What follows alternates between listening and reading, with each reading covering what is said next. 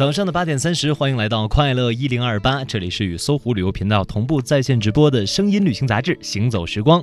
进入到第三个环节，那我们将会继续带您打开一趟非常新加坡的玩转攻略。昨天开始呢，我们是开始与您把新加坡的各个点串联起来了。最短的哈，咱俩说了，对，不到一天的，二十四小时之内的，也说了两到三天。那两到三天没说完，只提到了一个购物必去的地方，就是 Vivo City 怡丰城。除了去怡丰城逛，其他的时间呢？除了推荐的购物以外，这你去新加坡，你肯定是不能不走景点的，对不对？一定要看到新加坡的一些景致啊之类的。我之前提过，大家一定不能错过的，就去新加坡最有名的叫做滨海艺术中心。每一年呢，它每个时期都会有不同的艺术活动或者文化活动在这个地方举行。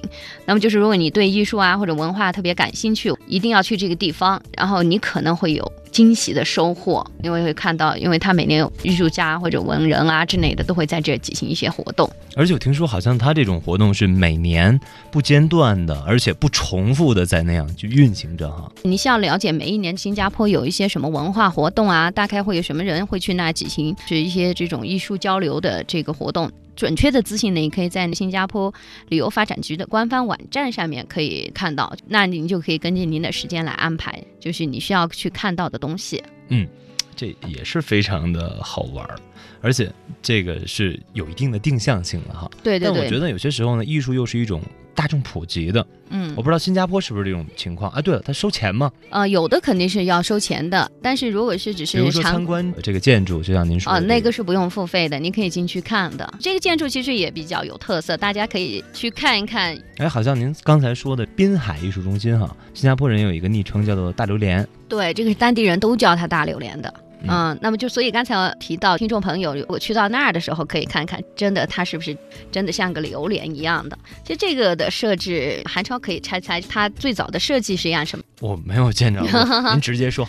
听过一下，最早的设置是以话筒的那种方式来做了一个，就是两个话筒放在一起的这种一个设计的方案出来的。嗯。当他设计完以后，当所有人，然后加上他一看是金黄色的，嗯，就跟那个东南亚比较有名的这种榴莲。哎，那这其实也是挺好玩。说过了榴莲艺术中心，榴莲艺术中心。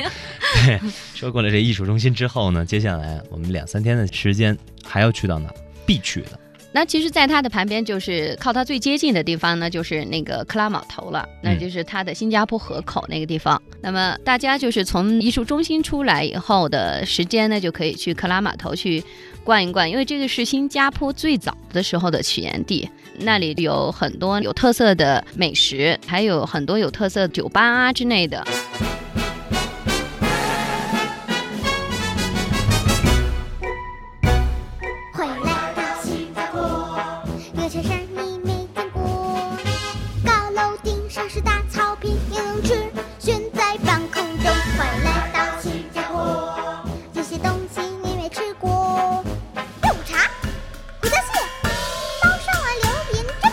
后来到新加坡，那些科技你没听过，开水玻璃变琥珀，千家万户。